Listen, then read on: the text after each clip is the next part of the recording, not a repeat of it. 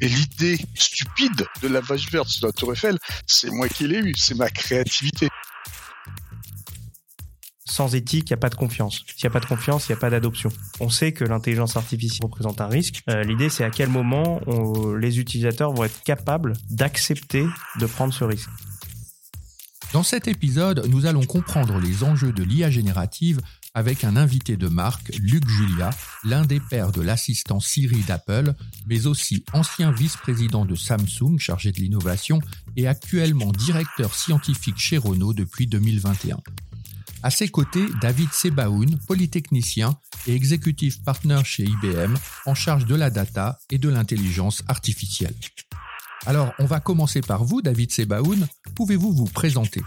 Oui, bien sûr. Donc, euh, bonjour, je suis David Sebaoun, je travaille chez IBM Consulting dans l'intelligence artificielle. J'ai commencé ma carrière en tant que data scientist et notamment dans le, monde de la recherche quantitative. J'ai été amené à travailler pour des clients dans différentes industries, euh, toujours dans le monde de la transformation digitale euh, à l'échelle. Et très vite, je me suis intéressé aux nouvelles technologies, que ce soit l'intelligence artificielle, la blockchain, le quantum.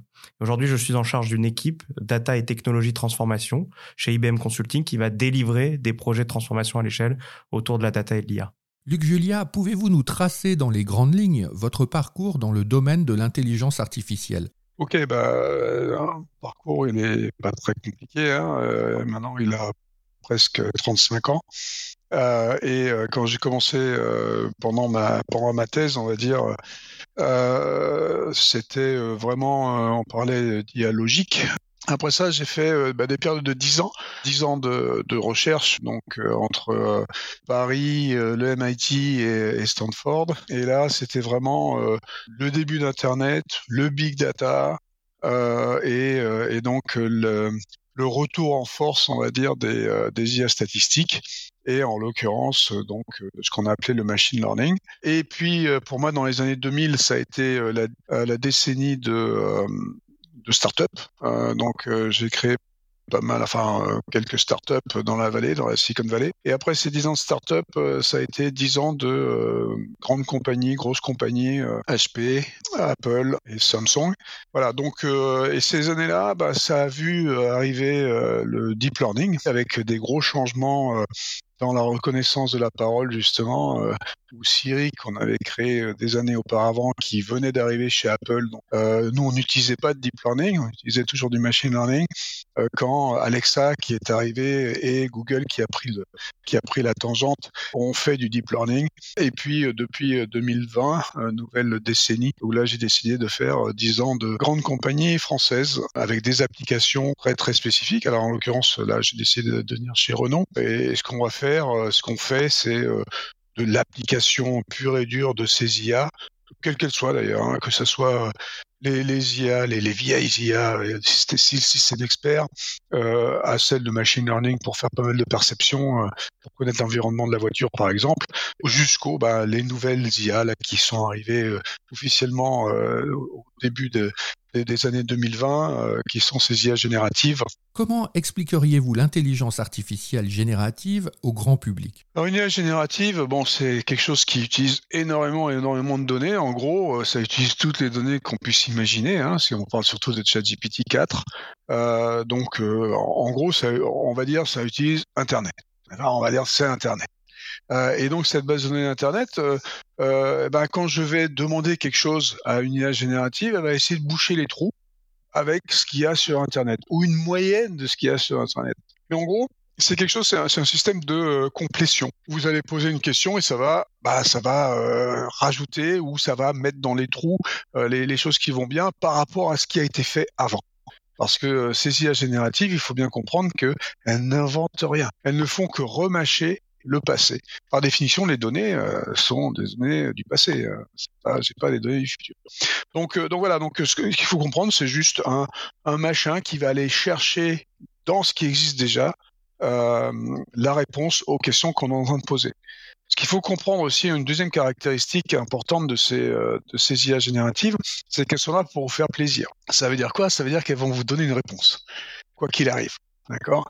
Et donc là, ben les, euh, les créateurs de ces IA génératives mettent des carcans. Donc, euh, donc ces IA, elles sont, euh, elles sont modérés, on va dire, par leur par leur créateur, sauf donc Grok, l'IA d'Elon Musk, qui elle est censée être non qui est non woke, donc qui pourra répondre à tout et n'importe quoi.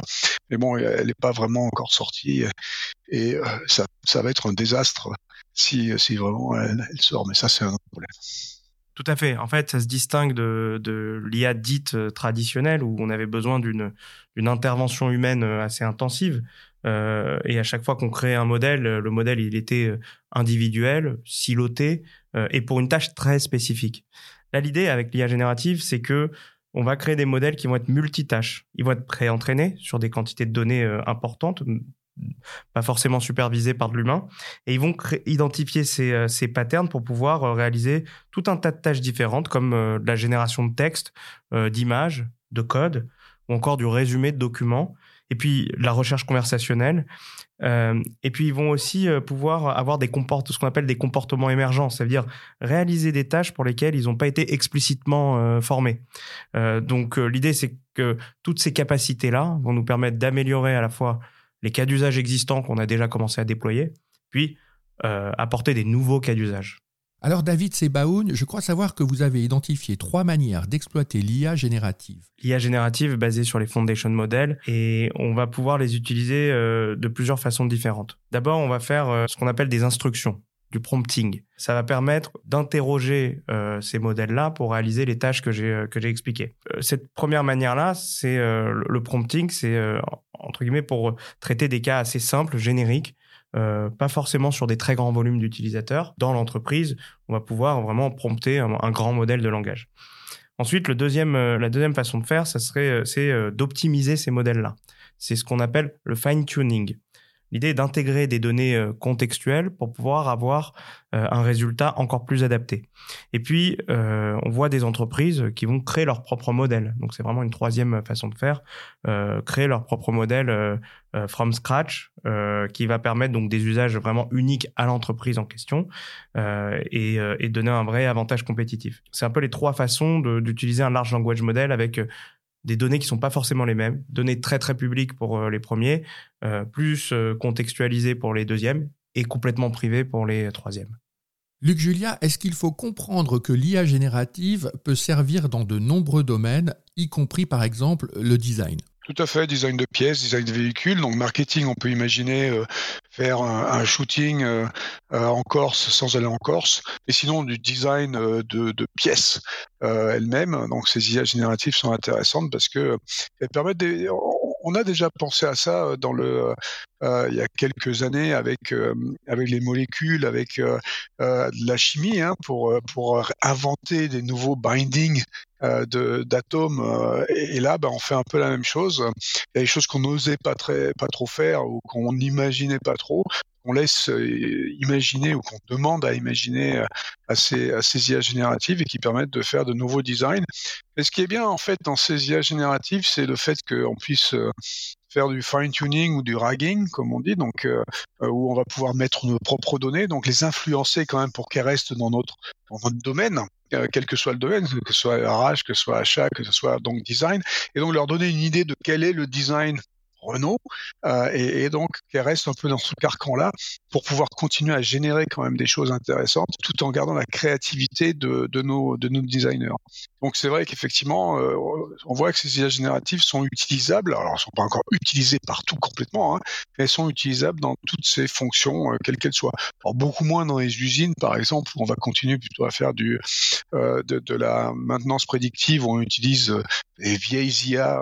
Alors, dans le domaine de la création moléculaire, David Sebaoun, IBM Consulting a mené plusieurs expériences d'IA générative, je crois. On connaît euh, l'IA générative euh, dans sa fonction de générer du texte, mais euh, c'est plus que ça. Les foundation, on peut créer des foundation modèles qui, au lieu de générer du texte, vont générer des molécules, des formules chimiques.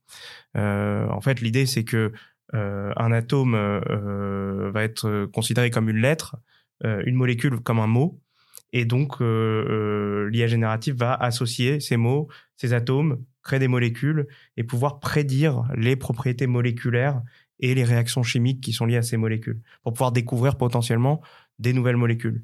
Ça, on l'utilise euh, dans différentes industries, par exemple dans l'industrie euh, des parfums. on a travaillé sur la création de fragrances uniques des, pour créer des parfums personnalisés aux clients. dans le monde de, la, de, de, l'alimentaire, on crée des recettes, des recettes uniques. Ou encore dans le monde de la santé, on a travaillé avec Moderna pour entraîner ces modèles-là auprès d'un milliard de molécules pour euh, euh, définir ou comprendre des nouvelles applications de ces molécules-là et donc potentiellement des, des, nouveaux médicaments. Luc Julia, est-ce que vous pourriez nous donner un autre exemple qui concernerait beaucoup d'entreprises? Mais c'est plus clair en fait euh, dans une IA par exemple des, pour les achats. Alors c'est moins sexy peut-être, mais par exemple bah, la façon dont on fait des contrats euh, bah, on fait des contrats d'une certaine façon depuis des années et c'est la façon dont on veut faire ça. Donc on injecte dans une IA, donc une IA générative de texte cette fois-ci, on, injecte euh, plein de contrats euh, qu'on a fait, la façon dont on a fait les contrats avec des gens qui fournissent des roues, des machins, des trucs. Et puis à la fin, bah, au lieu d'avoir un fichier Excel comme j'aurais eu avec des trous euh, et je rentre dans les trous machin, je demande juste génère-moi un contrat pour des roues avec ce nouveau fournisseur et je donne tout les paramètres qui va bien tout en faisant ça en langage naturel, ça va me générer en 10 secondes un, contrat qui ressemble à un contrat Renault classique, mais avec toutes les, tous les détails de ce fournisseur-là. Donc euh, bon, euh, la, productivité pour quelque chose comme ça est beaucoup mieux. Alors je conseille quand même de relire le contrat, hein, parce que euh, on peut pas faire ce qu'a fait un autre gars là, qui était un avocat à New York, qui avait décidé de faire une plaidoirie avec ChatGPT et où toutes les références, les jurisprudences étaient fausses. Alors on le voit, hein, les entreprises sont grandement impactées par ces outils d'IA générative. David Sebaoun, vous avez une autre fonction de l'entreprise où l'IA générative va jouer un rôle majeur? On a aussi l'utilisation de l'IA dans la RH. Donc IBM, on est notre client zéro sur le sujet, on a été les premiers à s'appliquer ça. Euh, on a développé une plateforme qui s'appelle AskHR, euh, qui va permettre de digitaliser euh, l'expérience du collaborateur, du manager et de la RH pour pouvoir traiter avec de l'intelligence artificielle toutes les tâches euh, qui peuvent l'être. Euh, par exemple, j'ai besoin de poser mes congés ou je veux savoir combien il me reste euh, de congés. on va même jusqu'à accompagner tout le process de promotion des collaborateurs ou de transfert des collaborateurs d'une équipe à une autre, etc. Donc c'est mis dans, entre les mains du collaborateur, il peut poser ses questions, il lui répondre, il peut prendre des actions et il va permettre de les traiter. Et ensuite, la RH va euh, plutôt s'occuper des cas peut-être plus complexes ou euh, se focaliser sur la gestion des carrières, euh, là où ils ont une vraie, une vraie valeur ajoutée. Est-ce à dire qu'on va pouvoir utiliser l'IA générative comme ChatGPT dans les domaines de l'entreprise Alors il faut faire attention justement de ne pas faire ce qu'on appelle dans le milieu une Samsung. Hein. une Samsung, c'est un, ingénieur de Samsung qui, en avril 2023, euh, avait décidé, euh, en dehors de, la bulle Samsung, d'utiliser euh, ChatGPT pour faire un peu de code. Pour faire ça, il a mis un peu de code secret de Samsung. Bah, évidemment, là, le code est plus secret quand on utilise un truc comme OpenAI. Donc, dans les entreprises qu'on fait en général, c'est que soit on utilise des, des, des, outils mis à disposition par bah, Microsoft, par exemple, qui met à disposition des silos particuliers privés dans lesquels on peut utiliser ChatGPT, soit ces entreprises vont prendre un modèle de fondation euh, open source et ces modèles open source ils vont les adapter à leurs besoins en local. Donc l'adapter ça veut dire quoi? C'est faire du fine tuning ou du ragging, c'est-à-dire qu'on va lui injecter toutes les euh, tous les designs, enfin tous les designs qu'on veut en les expliquant. Donc euh, il y a plein d'outils d'injection hein, pour pour faire ce ragging ou ce fine tuning. Et donc après, bah, la, euh, cette IA devient une spécialiste du design de la marque, de la forme Renault. Est-ce qu'on peut dire que l'IA générative transforme littéralement le fonctionnement des entreprises? C'est intéressant comme question parce que on a vu les entreprises passer d'un mode de plus AI, c'est-à-dire euh, de d'humain augmenté par l'IA. Je réalise euh, la tâche que je fais et puis l'IA vient m'aider dans la tâche que je réalise. À un mode de AI plus, ça veut dire qu'on va repenser les processus des entreprises euh, d'abord avec l'intelligence artificielle. Et l'humain va être va avoir plutôt un rôle de supervision sur les systèmes d'intelligence artificielle. Donc d'une certaine manière, oui, il y a une transformation de fond qui se fait. Et tous les jobs vont, vont être transformés avec, euh, avec l'intelligence artificielle. Celui qui vous dit que c'est pas le cas, il, se trompe. Tous les jobs vont être, vont être transformés. Euh, mais euh, il va vraiment falloir garder cette logique de supervision de l'IA par l'humain. Alors, IBM Consulting a mené une étude d'adoption de l'intelligence artificielle par les entreprises. Quels en sont les chiffres clés? On voit que euh, à peu près 30% des entreprises ont déployé déjà activement, c'est-à-dire à, l'échelle, l'IA euh, dans l'entreprise. Et euh, ça, peut paraître beaucoup, mais, d'un autre côté, ça veut dire aussi qu'il y en a encore beaucoup qui qui sont pas à ce stade-là. et 45% sont au stade exploratoire. Et dans cette étude, on voit que la taille compte. C'est-à-dire que les multinationales vont déployer de manière beaucoup plus active et les PME euh, ou les TPE vont être plus dans des phases exploratoires. Ceci dit, l'arrivée de l'IA générative avec ces modèles préentraînés rend l'utilisation accessible pour tout le monde et déployable pour tout le monde avec euh, des déploiements sur euh, le cloud. Avec nous, on a des partenariats avec un certain nombre d'hyperscalers. Euh, l'IA générative est vraiment euh, beaucoup plus accessible et on peut accéder très rapidement à euh, un certain nombre de, tâches comme la rédaction de mails, comme la création de personas. Tout ça, c'est assez simple à déployer. ce qui est peut-être plus compliqué, c'est de créer son propre modèle ou d'optimiser les modèles existants. Mais ce que je pense, c'est que les, petites entreprises, les PME, vont d'un autre côté avoir un certain nombre d'avantages puisqu'elles vont plus facilement passer de l'approche euh, euh, plus IA à l'approche IA+, euh, c'est-à-dire plus facilement transformer leur process, puisqu'ils seront peut-être plus agiles, l'adoption sera peut-être plus simple, et ils vont vraiment pouvoir repenser plus rapidement leur business model. Là où dans des grands groupes, ça peut prendre plus de temps, il peut y avoir plus d'obstacles. Vu la complexité des IA génératives, est-ce que ce n'est quand même pas réservé aux très grands groupes avec de très grands projets? Bah Justement non, parce qu'il n'y a pas à faire ses propres IA ici, parce qu'on ne va pas faire des modèles de fondation. C'est-à-dire que même un Renault qui est un grand groupe avec plein de sous et tout ça, enfin, je veux dire, on va pas faire notre propre IA générative. D'accord, ce serait ridicule, mais juste faire le ragging, le fine-tuning, euh, ça c'est à la portée de tout le monde. Et c'est juste mettre, même si je suis une petite entreprise, mettre mes propres données pour le domaine dans lequel je suis, je travaille et qui est très très clean, et enfin où, je fais confiance à ces données, c'est super facile à faire. Donc n'importe qui, avec quelques heures d'ingénieur que j'ai pas forcément in house et que je vais pouvoir embaucher, c'est vraiment quelques heures hein, du fine tuning, c'est c'est vraiment pas compliqué. Et donc euh, je peux prendre un truc donc sur l'étagère qui est en open source. Hein. Donc, je prends ce, modèle, je, le, je demande à quelqu'un de, de m'aider à le fine-tuner, et là, je peux l'utiliser tout de suite. Et encore une fois, avec ce zéro interface, n'importe qui dans mon, dans mon entreprise peut, peut l'utiliser. Donc, euh, je pense pas qu'il y ait de, de, limites et de, de, comment, de, de portes fermées euh, pour les entreprises, c'est sont plus petites. On a l'impression que l'IA générative sera partout. IBM Consulting a aussi mené une étude auprès des dirigeants d'entreprises sur ce thème. Que faut-il retenir? Alors d'abord, euh, ce que je vous ai dit, c'est que l'IA générative euh, va être pervasive. Ça veut dire qu'elle va toucher tous les jobs, tous les processus métiers de l'entreprise. Euh, et on a fait une étude auprès d'un certain nombre de, dirigeants de grandes entreprises et 75% des, euh, des, dirigeants estiment que les entreprises qui ne vont pas adopter l'IA générative dans leur processus euh, n'auront pas un avantage compétitif sur le marché. Donc il y a une vraie, un vrai phénomène de, masse qui va s'opérer sur l'IA générative. En tout cas, c'est la conviction qu'on a chez IBM. Ensuite, les domaines qui vont être le plus adaptés, peut-être pour commencer, seront les domaines où il y a des interactions utilisateurs et où il y a un intérêt de personnaliser ces interactions, de les adapter euh, pour pouvoir euh, soit avoir un avantage compétitif, soit euh, améliorer l'expérience utilisateur, améliorer la satisfaction de l'utilisateur. On voit aussi les domaines où il y a une notion de création. À partir du moment où il y a une création, on pense que l'IA, et l'IA générative en particulier, va permettre de stimuler cette euh, créativité, d'apporter euh, des idées, des nouvelles idées auxquelles on ne pense pas forcément. Par exemple, l'association de, de plusieurs épices dans une recette, bah, euh, on peut faire ce qu'on a l'habitude de faire, mais on pense pas forcément à, à, créer des nouvelles recettes. On a, on a travaillé pour un, grand acteur de, de l'alimentaire sur ce sujet. Euh, donc tout ce qui va être autour de la création, il y a, y a un, un intérêt de, de l'IA générative.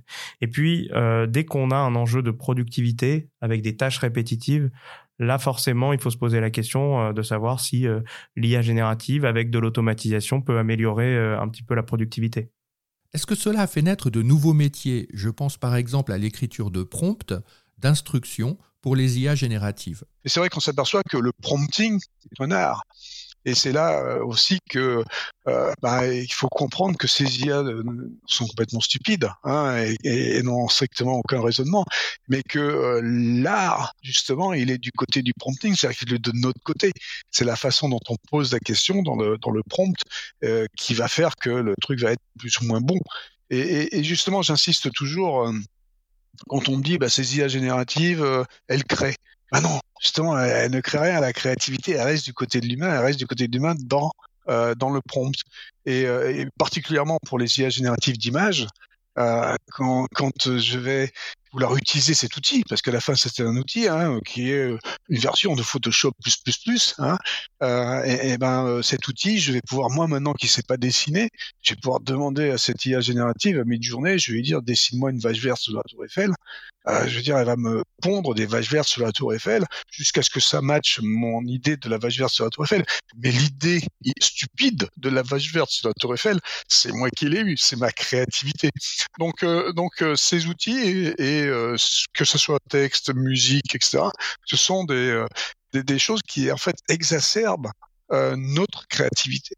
Elle nous permet d'être encore plus créatifs que ce que on l'aurait été. Donc, euh, euh, mais c'est nous qui sommes créatifs, c'est pas ces IA qui sont créatifs. Face à l'émergence rapide de l'IA générative, comment créer un contexte de confiance suffisant pour en garantir l'adoption? Alors on a, on a effectivement la notion juridique euh, réglementaire qui existe. On a euh, la notion de contrôle aussi. Euh, L'enjeu pour les entreprises, c'est de il y a un certain nombre de décisions dans l'entreprise qui vont être prises par l'intelligence artificielle.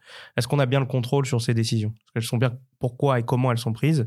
Et est-ce qu'on est capable de les tracer? C'est un enjeu clé. Et puis effectivement, il y a un enjeu d'éthique.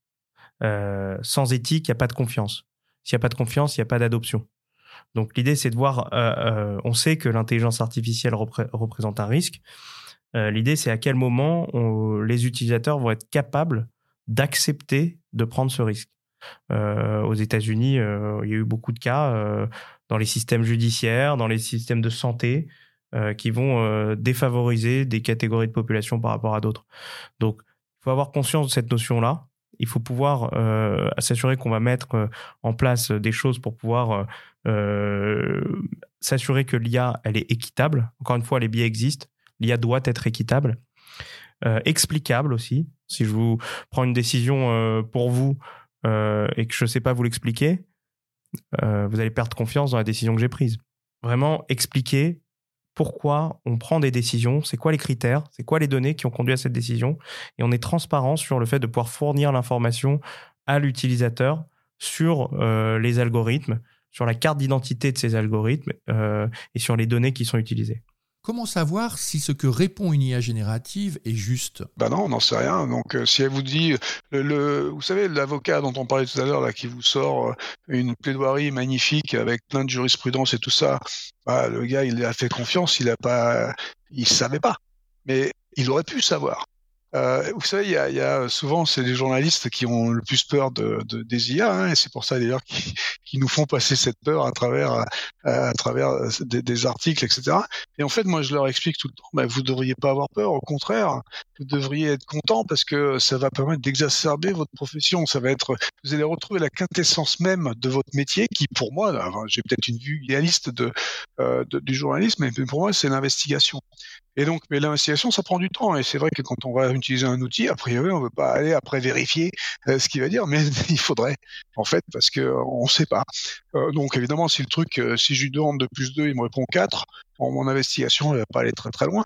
Il faut pas faire confiance à 100%, comme on fait pas confiance à 100% à des gens aussi. D'accord, mais des fois on leur fait confiance. On pense que, surtout qu'une fois qu'ils ont été entraînés et, éduqués de la même façon que nous, etc. Et c'est là que le fine tuning, le ragging est intéressant parce que c'est pour ça qu'on les fait. Vous savez, il y a, des chiffres qui sont intéressants. Alors j'ai pas les chiffres, on n'a pas les chiffres pour euh, ChatGPT 4.0, mais ChatGPT 3.5, il y a eu euh, euh, des calculs de pertinence. L'université de Hong Kong en février euh, 2023 a fait des calculs de pertinence sur euh, ChatGPT 3.5 avec des millions de faits. Alors encore une fois, des faits vrais, c'est quoi des faits vrais? On peut discuter, mais ils ont passé donc des millions de faits, 20 bases de données de millions de faits, donc beaucoup beaucoup beaucoup de trucs, et ils ont demandé à ChatGPT c'est vrai ou c'est pas vrai?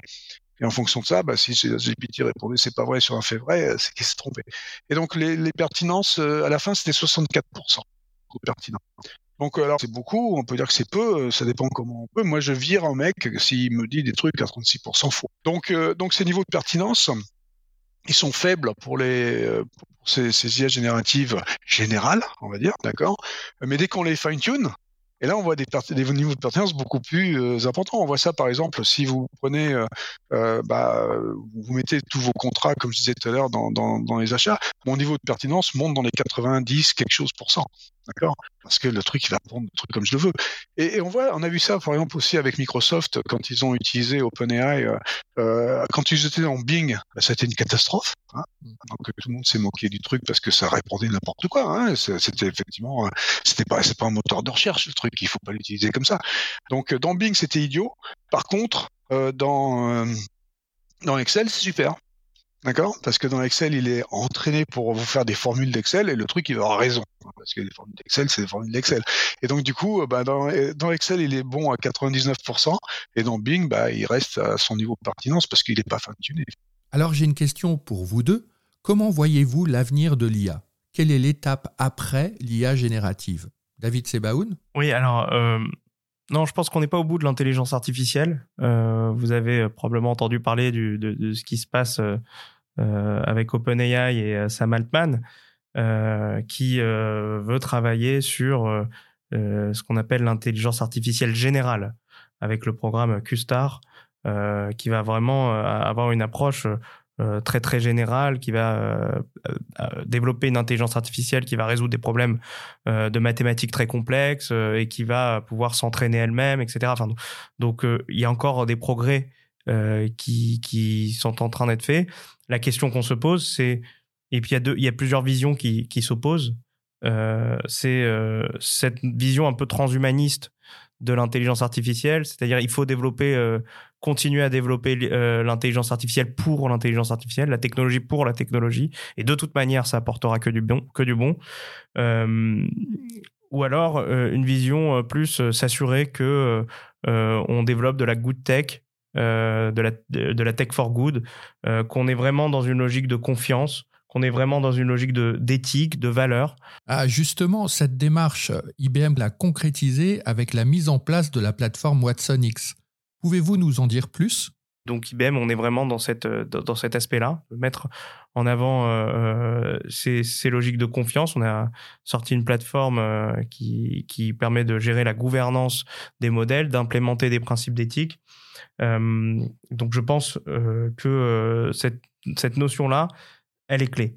Et par rapport à, euh, l'évolution, l'avenir euh, de la technologie, moi je pense que euh, y a une autre technologie dont on n'a pas parlé, on parle pas souvent, c'est le quantique, l'informatique quantique, qui va introduire encore d'autres paradigmes. Euh, notamment le fait de pouvoir modéliser, de pouvoir simuler euh, des choses de manière des problèmes très très complexes euh, et qui va s'associer avec l'intelligence artificielle pour pouvoir résoudre résoudre ces problèmes-là. Et je pense que l'avenir de la technologie va s'opérer autour de des trois pôles. le pôle qu'on appelle les bits existants, ensuite le pôle du quantique avec les qubits et le pôle de l'intelligence artificielle avec les neurones. Et c'est autour de ces trois pôles-là que euh, la technologie va évoluer et euh, que les entreprises vont pouvoir euh, se différencier. Luc Julia, est-ce que l'IA générative est l'alpha et l'oméga de l'intelligence artificielle? Est-ce qu'on peut s'attendre à de nouvelles évolutions ou est-ce qu'on a trouvé une technologie qui répond à tous nos besoins? Non, on n'a pas trouvé un truc, ça va évoluer certainement pour, pour la raison qu'on a évoquée tout à l'heure, la frugalité. Hein, il, va falloir certainement trouver donc il y a certainement d'hybridation qui va arriver. C'est un truc, un, des vieux rêves euh, euh, des, mathématiciens, c'est de faire parler les statisticiens et les logiciens. Donc ça, c'est bonne chance. Mais euh, bon, il faut, peut-être y arriver un de ces jours. Et, donc du coup, avoir des IA hybrides dans ce sens-là, ça peut certainement être intéressant. Il y a des gens qui y travaillent. Je pense que bah, Yann Lequin vous dira aussi que ces, IA génératives, c'est qu'une étape, hein, parce que de toute façon, c'est toujours qu'une étape. Donc, on va arriver à d'autres choses qui vont, qui, vont être plus efficaces, qui vont être plus proches d'un raisonnement peut-être, sachant que quand on faisait la logique, c'était aussi du raisonnement quelque part. Donc, donc on ne sait pas trop, mais c'est certainement pas l'alpha et l'oméga. C'est-à-dire qu'on va l'utiliser certainement pendant quelques années, quelques dizaines d'années peut-être, comme on a fait pour euh, les IA euh, euh, logiques, comme on a fait pour le machine learning, pour le deep learning. En là, on a trouvé quelque chose, mais encore une fois, tout n'est pas. Euh, il faut pas utiliser les IA génératives pour tout. Hein. Il y a des choses qui ne sont pas adéquates pour, pour ça. Quant aux IA quantiques et les autres, euh, alors là, on passe, on sort du domaine mathématique puisqu'on rentre dans le domaine physique.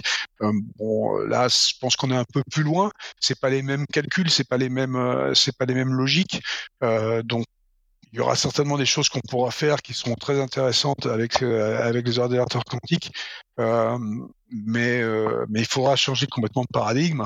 Est-ce que l'IA générative est concernée par la question de la sobriété technologique? Alors la réponse est oui, euh, parce que l'entraînement des modèles d'intelligence artificielle est extrêmement coûteux, et extrêmement consommateur d'énergie.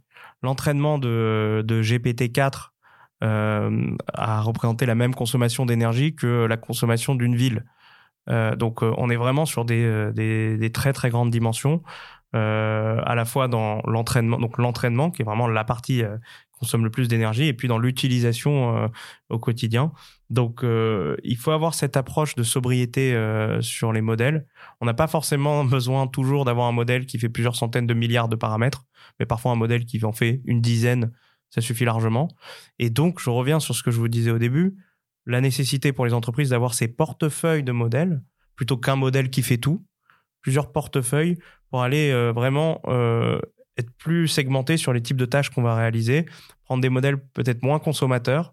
C'est vraiment l'approche less is more euh, pour être efficace en ayant vraiment cette logique de sobriété le truc le plus inquiétant quand on réfléchit bien, quand on regarde euh, les, IA génératives aujourd'hui, ce n'est pas euh, scalable. On peut pas les mettre à l'échelle. D'accord? Si je fais aujourd'hui autant de requêtes ChatGPT 4 euh, que de requêtes Google, d'accord? C'est de l'ordre de, de 1000. Euh, il y en a, c'est des millions, l'autre, c'est des milliards par jour. Si je fais autant, j'ai pas assez d'électricité dans le monde aujourd'hui.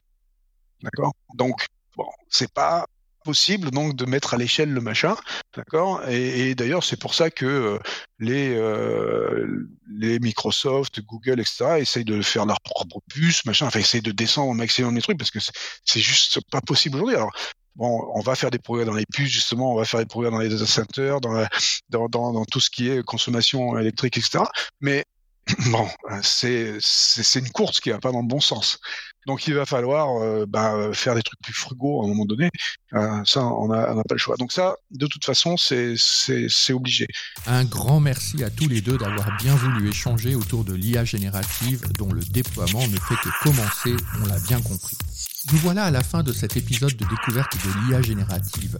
Mais restez bien à l'écoute de notre podcast, car la découverte des innovations dans l'intelligence artificielle est l'un de nos thèmes majeurs. Alors abonnez-vous et partagez à vos collègues et amis.